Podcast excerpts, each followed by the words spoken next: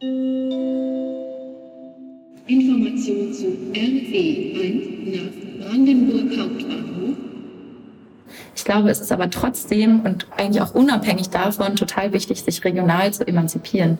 Im Sinne von, wir müssen die Ländereien, die wir hier haben, nutzen für eine menschliche Versorgung. Also gerade von Gemüse. Wir essen A, sowieso zu wenig Gemüse und B, das Gemüse, was wir essen, ist äh, sehr, sehr oft importiert von weit her.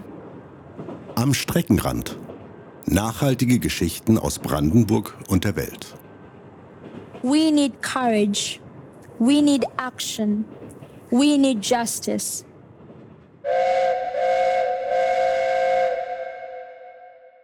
Hallo und herzlich willkommen zu Am Streckenrand. Herzlich willkommen auch im Jahr 2024. Wir freuen uns, dass ihr weiterhin mit uns auf Reisen seid. Wir sind Annika und Daniel und sind ja schon so ein bisschen Mitte Januar jetzt miteinander angekommen. Januar ist ja immer noch der Zeitraum, wo man noch gute Vorsätze hat. Hast du denn einen guten Vorsatz? Ich finde es schwierig, vielleicht ähm, noch vegetarischer sich zu ernähren, äh, um mal ganz plump auf den Folgentitel zu überzuleiten. Aber finde ich schon immer wieder einen, Vorsatz, den ich habe. Und ich schaffe es immer mal wieder so von Januar, mich zumindest bis Februar zu retten äh, mit dem Vorsatz. Aber vielleicht gibt es ja ein paar neue Ideen mit der Folge heute. Hier geht es nämlich um Kichererbsen in Brandenburg und äh, nicht nur darum, wie das eine leckere fleischersetzende Option sein kann, sondern um noch viel mehr. Viel mehr ist vielleicht auch die gute Überleitung. Annika, du hast uns hier was mitgebracht. Es stehen hier Sachen auf dem Tisch, die man im ersten Moment jetzt nicht mit Podcast-Studio ähm, assoziiert. Ich bin aber sicher, du verfolgst irgendeinen Zweck damit. Also das Beruhigende, ein bisschen Themenbezug hat Die Kichererbse ist dabei. Äh, ich habe uns ein Hörrätsel mitgebracht. Und zwar werde ich gleich drei verschiedene Materialien in Schüsseln kippen. Und ähm, schaut mal, hört mal, ob ihr raushört, welches die Kichererbse ist. Schaut mal, ist ein guter Punkt. Ich habe einen gewissen Vorteil. Also ich weiß, ähm, was es ist. Ich kann jetzt natürlich so tun, als ob nicht. Aber hier kommt Geräusch 1.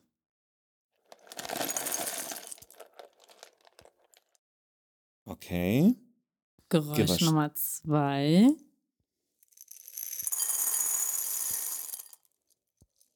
Und zum Abschluss Geräusch Nummer 3. Ja, manche Sachen haben sich geweigert, ähm, aus dem Glas in die Schüssel zu fallen. Was war denn nun die Kichererbse? Na, die goldene Mitte natürlich. Ich finde auch, ehrlich gesagt, der schönste der Klänge. Der drei. Ja, wobei äh, der Klang wie Dübel in eine Schüssel fallen, was Geräusch 1 war, hatte auch was. Ähm, Wäre ich jetzt aber gespannt gewesen, wie du da den Bogen zu der Podcast-Folge spannst. Aber gut, ihr habt's rausgekriegt. Kichererbsen war die 2, Dübel war die 1 und ganz am Ende kam Bienenwachs. Als Belohnung für das Hörrätsel habe ich wiederum euch ein paar wichtige Fakten zum Thema Kichererbse mitgebracht, recherchiert. Und natürlich ist das Allerentscheidendste erstmal, warum heißt die Kichererbse Kichererbse? Ähm, und als guter äh, Historiker und Lateiner damit muss man natürlich also ins Lateinische zurückblicken. Es kommt von Kika und das hat sich über das Mittelhochdeutsche geschliffen zu Kicher. Und Kika auf Lateinisch heißt die Erbse. Die Lateiner haben also schlauerweise die Kichererbse die Erbsenerbse genannt und ähm, so kam das. Also Kichererbse aus dem Lateinischen von Kika. Eine zweite Sache, ähm, wo wird die eigentlich weltweit am meisten angebaut? Ähm, dass es nicht hier ist, liegt vielleicht auf der Hand. Dass es zu 75 Prozent in Indien ist, hat mindestens mich überrascht. Ähm, also 75 Prozent des weltweiten Kichererbsenanbaus findet in Indien statt. Und hier gab es die Kichererbse doch auch schon mal. Und zwar interessanterweise unter anderem während dem Ersten Weltkrieg, als ähm, die Rohstoffe knapp waren, man an die Kaffeebohne nicht mehr rankam, hat man aus der Kichererbse Kaffee gemacht im Ersten Weltkrieg. Das finde ich schon äh, einen total spannenden Punkt. Das hat mich in einem der Gespräche, die wir für diese Folge geführt haben, schon beeindruckt. Und zwar habe ich da mit Isabella Krause gesprochen, ähm, dazu gleich mehr, die mir erzählte, dass die Kichererbse damals Garabanze hieß. Du teaserst Isabella schon an, aber wir haben vorher ähm, mit Bilal äh, gesprochen oder Bilal hat uns was äh, geschickt. Er ist der Mensch, zumindest den ich kenne, der weltweit den besten Humus macht, den es je auf einem Kulturfest an der Havel zu kaufen und zu essen gab. Ja, was hat uns Bilal erzählt oder was hast du ihn gefragt? Ich habe Bilal Maike gefragt, was denn ähm, für ihn das Besondere an der Kichererbse ist und was so sein Geheimnis an diesem weltbesten leckeren Hummus ist, den er da zubereitet. Und da hören wir jetzt einmal kurz rein. In unserem Seminar geht es viel um äh, Kichererbsen. Diese Zutat hat für mich so große Bedeutung. Es ist äh, einerseits, dass, äh, dass äh, die Kichererbsen äh, gesund ist, äh, viel Ballaststoffe hat, Protein auch und weniger Kalorien und besorgt auch vor allem, dass man satt ist, wenn man das isst. Was in meinem Land wichtig war für viele Familien, die arm sind, war quasi Kichererbsen oder Bohnen im Allgemeinen so ein äh, wichtiger Ersatz von Fleisch, dass die Menschen dort äh, die Menge, die gute Menge von Proteine haben können. Und Kichererbsen die Haupt, ja, Hauptzutat für viele syrische Gerichte, vor allem so würde ich sagen Hummus und Falafel. Vielleicht hier würde ich nicht so sagen äh, syrische Gerichte im Allgemeinen, so Middle East Gerichte, äh, damit dieser Streit nicht kommt, wo oder wem gehört Kichererbsen oder wem gehört Hummus, äh, wem gehört äh, auch Falafel. Ja, Kichererbsen ist die äh, Hauptzutat für Hummus und für Falafel und was für mich einfach so äh, immer beliebt ist und ich kann wirklich so immer davon essen. Besonders wichtig zum Beispiel, wenn man guten Hummus machen äh, möchte, ist die Kichererbsen, äh, wie ich gesagt, einweichen lassen und äh, gut waschen und danach kochen. Und die müssen wirklich so gekocht werden, ohne zerstört zu werden, dass sie sehr, sehr weich sind und gleichzeitig ganz bleiben. Und dann kann man die wirklich guten Hummus davon vorbereiten oder daraus vorbereiten. Ja, Bilal spricht zu Beginn von unserem Seminar. Ich glaube, das wahre Geheimnis über diesen leckeren Hummus ist wirklich in einem seiner Workshops oder Seminare zu erfahren. Eins davon gibt es sogar jetzt äh, relativ bald, Anfang Februar in der Villa Forde. Immer wieder auch in der Villa Forde bestimmt. Ähm, oder ihr müsst nach Bilal selbst gucken, der in, mehr in Marburger Richtung äh, Workshops anbietet. Ja, und jetzt wollen wir aber heute oder haben uns die Frage gestellt, warum Kichererbsen in Brandenburg? Wie kommt es dazu? Das eine, wir haben schon gehört, der Größteil des Kichererbsenanbaus ist in Indien und auch in anderen Ländern in Europa wird die Kichererbse auch angebaut beispielsweise in Frankreich oder Italien, aber jetzt eben auch in Brandenburg. Und das Spannende daran ist, dass ähm, tatsächlich die Klimakrise und äh, die sich verändernden Bedingungen dazu führen, dass die äh, Kichererbse sich hier gerade ganz wohl fühlt. Das heißt, ich kann die Kichererbse als Krisengewinnlerin bezeichnen? Ja, könnte man so sagen, wenn wir ähm, von klimaangepassten Pflanzen sprechen und die damit Gewinnerinnen der Krise sind. Das heißt, was hat jetzt die Klimakrise mit Brandenburg gemacht, damit sich die Kichererbse äh, wohler fühlt? Ja, es ist so, ähm, wir haben hier ja immer trockenere und äh, wärmere Sommer. Das gefällt der Kichererbse. Die mag nämlich Feuchtigkeit gar nicht so sehr, kommt also mit Hitze und Trockenheit gut klar und äh, mag im Übrigen auch sandige Böden gern, von denen wir hier auch äh, zu Genüge haben in Brandenburg. Okay, so kommt sie also nach Brandenburg oder so fühlt sie sich jetzt wohler. Du hast mit Isabella äh, Krause gesprochen. Sie ist Wertschöpfungskettenentwicklerin. Ein wunderbares äh, Wort auch für Scrabble, ohne nachzudenken. Wie viele Buchstaben hat es? Ich würde mal sagen 37.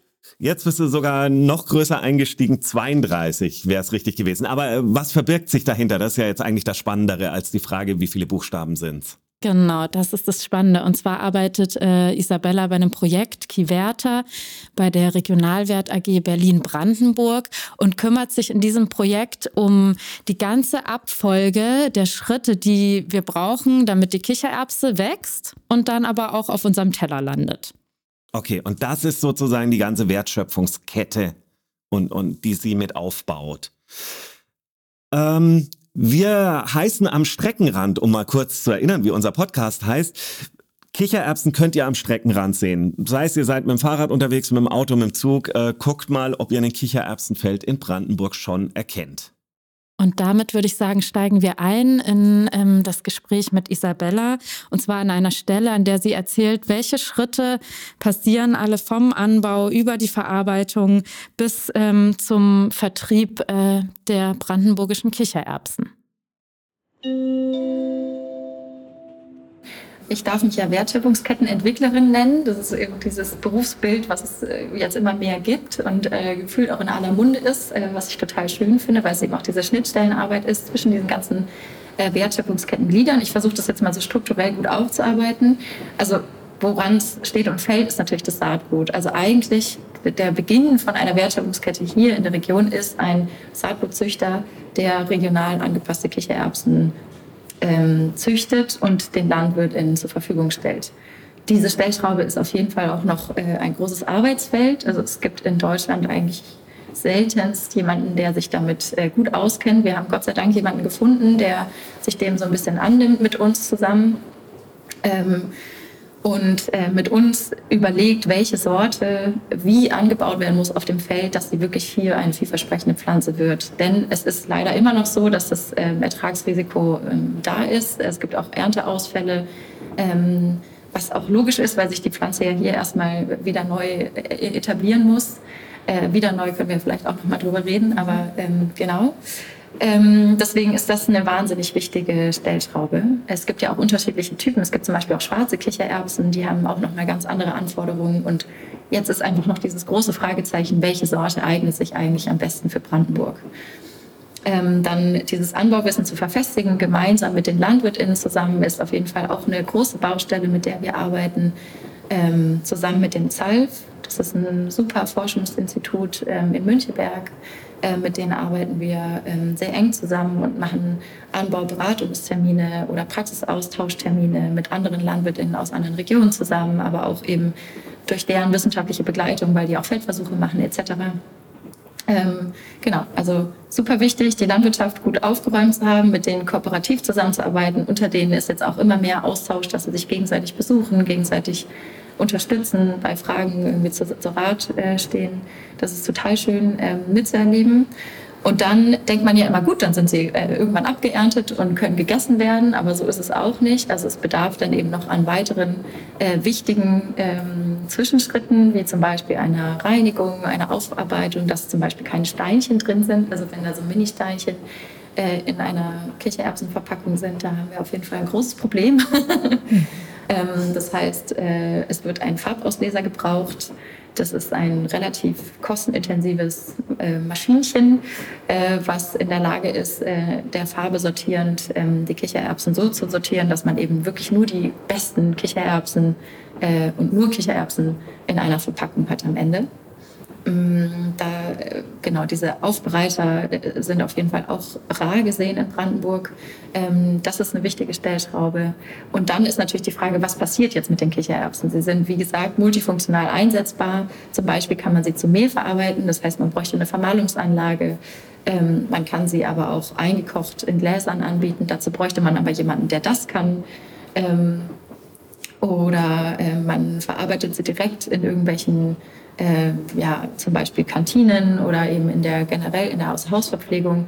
Dafür braucht man aber eben Außerhausverpflegungsstandorte, ähm, die in der Lage sind, auch die Kichererbsen einzuweichen, zu kochen, mit zu verarbeiten, den Preis dafür zu bezahlen. Also das ist zum Beispiel auch eine wichtige Stellschraube. Man kann auch das Protein extrahieren und daraus einfach Proteinshakes herstellen oder ähm, genau, dann zum Beispiel diese Nudeln oder Chips oder was auch immer, das sind dann alles eher so höher verarbeitete Produkte. Wir arbeiten momentan eher noch mit Unternehmen zusammen, die nicht so hoch verarbeiten, weil wir auch wollen, dass die Kichererbse als ähm, ja, als Ganzes eigentlich bleibt und auch alle die wichtigen Bestandteile, die in der Kichererbse sind, auch genutzt werden. Ähm, wir arbeiten zum Beispiel mit einem zusammen, der daraus Tempeh herstellt. Der sitzt in Besko. Ähm, oder ähm, Kufu, also Tofu aus Kichererbsenmehl. Mhm. Äh, das, der sitzt in ähm, Lichtenberg, also in Berlin. Genau, also ähm, oft ist es dann eben so, dass die Kichererbsen als Ganzes, äh, roh, also als Rohware sozusagen dann mit dem Farbauslöser ähm, aufbereitet werden und dann von dem Landwirt direkt an den zum Beispiel Tempeh-Hersteller oder Kufu-Hersteller geliefert werden. Und dann von dort aus geht es eben in die Münder der Berliner, Brandenburger äh, Personen oder eben auch außerhalb von Brandenburg. Kannst du vielleicht diese Brücke schlagen von Kichererbsenanbau in Brandenburg als klimaangepasste Maßnahme, vielleicht auch in Verbindung, was, wie steht das im Zusammenhang mit ähm, ja, globaler Gerechtigkeit oder dem Versuch, eine Ernährungswende voranzutreiben? Mhm. Ja, ich kann es auf jeden Fall versuchen. Ähm, ich glaube, generell ist es auf jeden Fall so, dass wir sowohl regionale als auch globale äh, Zusammenarbeiten haben. Und äh, das ist auch äh, gut so. Die Frage ist einfach, wie sind diese Zusammenarbeiten? Und ähm, in meinem alten Job zum Beispiel haben wir wirklich ganz schön gelernt, wie man auf Augenhöhe miteinander arbeiten kann, eben auch mit ähm, Partnern aus dem globalen Süden ähm, mit langfristiger Partnerschaft, ähm, mit einem wirklich fairen Handel, mit kleinen Kooperativen aus zum Beispiel ähm, Indien oder ähm, Argentinien.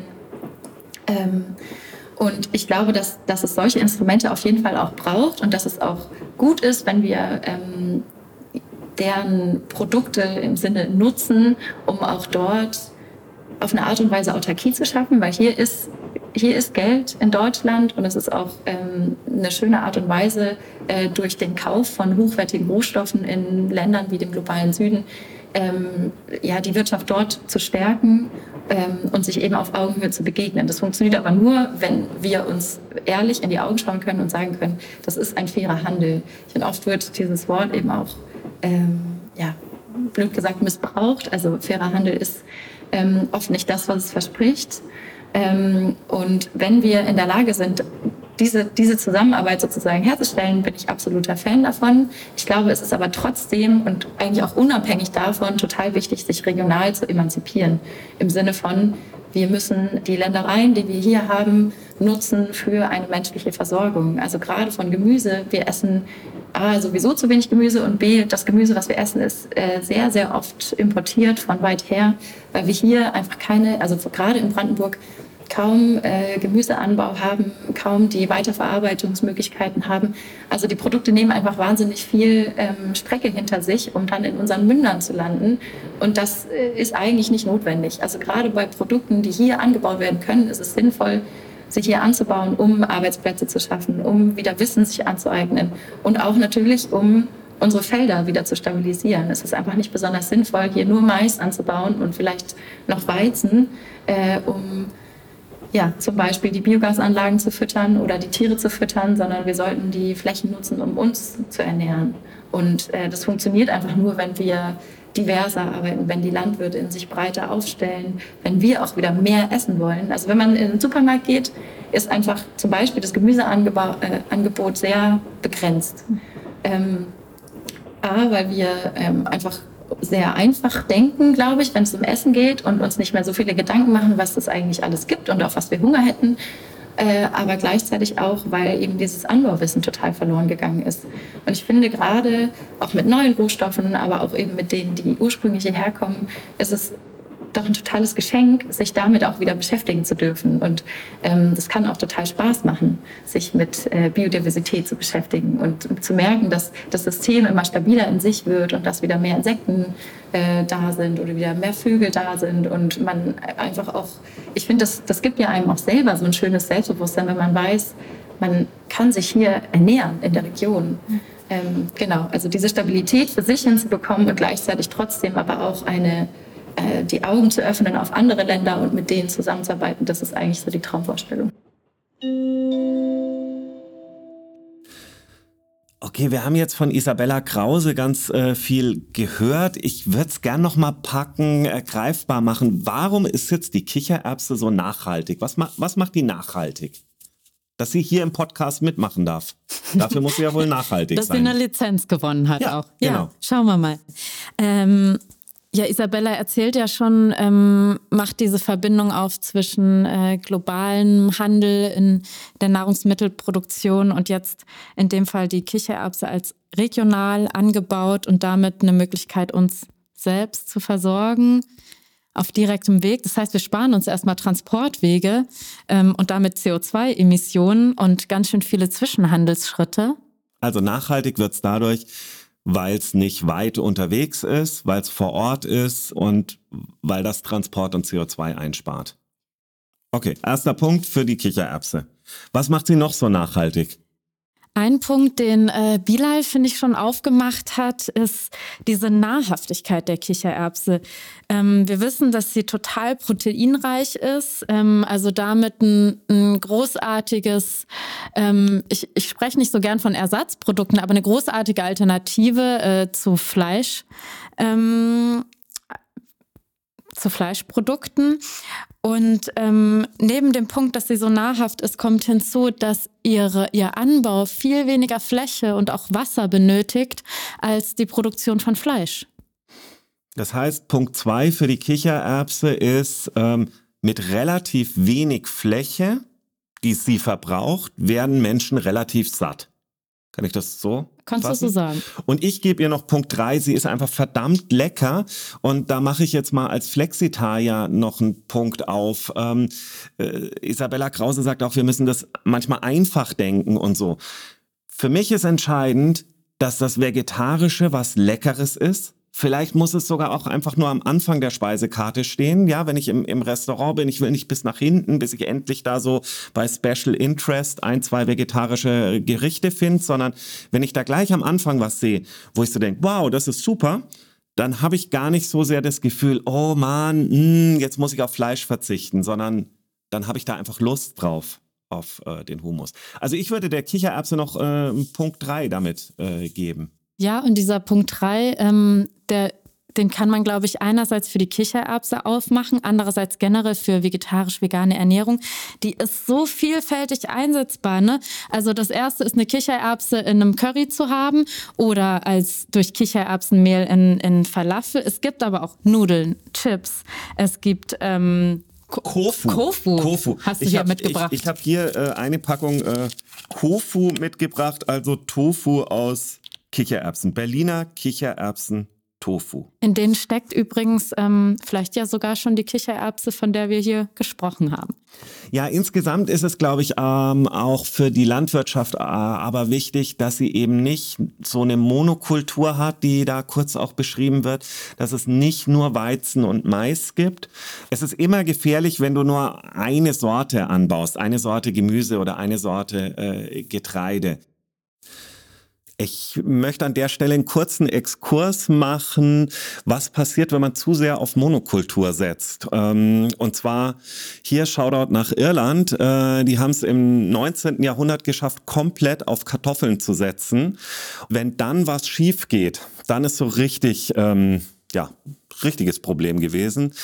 Ähm, 1845 die Kartoffelfäule verdirbt die komplette irische Kartoffelernte, was dazu führt, dass jeder achte Ire verhungert ähm, und jeder vierte Ire auswandert. Ähm, ein Ereignis in der irischen Geschichte, von dem sich die Bevölkerungsentwicklung bis heute nicht erholt hat. Also das passiert oder kann passieren, wenn man völlig auf Monokulturen ist, weil man dann einfach auch das Risiko, dass was schief geht, sozusagen nicht streut. Ja, und um nochmal einmal diesen ähm, Punkt Alternativen zu fleischbasierter Ernährung zu finden, es muss ja nicht einfach nur die Kichererbse sein. Ne? Es gibt ähm, ja vielfältige Hülsenfrüchte, die alle oder viele ähnliche positive Wirkung für das Klima und den Boden und auch ähm, die Gesundheit des Menschen haben. Also Linsen, Erbsen und so weiter und großartige, vielfältige Ideen, ähm, was alles damit zubereitet werden kann. Das bringt mich auf einen Punkt. Ihr, der oder die Erste, die uns ein Foto von einem spannenden Kichererbsengericht schickt, das äh, er oder sie gemacht hat, an denjenigen geht der Kofu. Ich sorge auch dafür, dass es ähm, bis Mitte Januar einen frischen Kofu gibt, weil so lange wird er bei uns im Kühlschrank nicht überleben. Die Bilder gehen natürlich an am Streckenrand at villa-forde.de oder ihr postet sie einfach äh, auf Insta und verlinkt uns und so. Wir werden von euren Bildern erfahren und ihr werdet den Kofu bekommen. Was es übrigens auch noch Spannendes äh, aus Kichererbsen gibt, habe ich noch äh, erfahren, als ich Isabella nach ihrem Lieblingsgericht fragte. Bevor wir da reinhören, als Abschluss verabschieden wir uns schon mal und wünschen euch weiter ein gutes Reinkommen ins neue Jahr. Wir sind Daniel und Annika. Macht's gut und auf bald. Und äh, zum Abschluss ähm, dein Lieblingskichererbsengericht? es ist, glaube ich, einfach wirklich der Standard-Humus. ja der passt auch morgens, mittags und abends. Ja, ein Allrounder sozusagen. Allrounder. Hummus aus äh, Kichererbsen aus Brandenburg. Ja. Und wenn man es ganz speziell möchte, dann Eis aus Kichererbsen. Eis aus Kichererbsen. Das höre ich zum ersten Mal. Ja.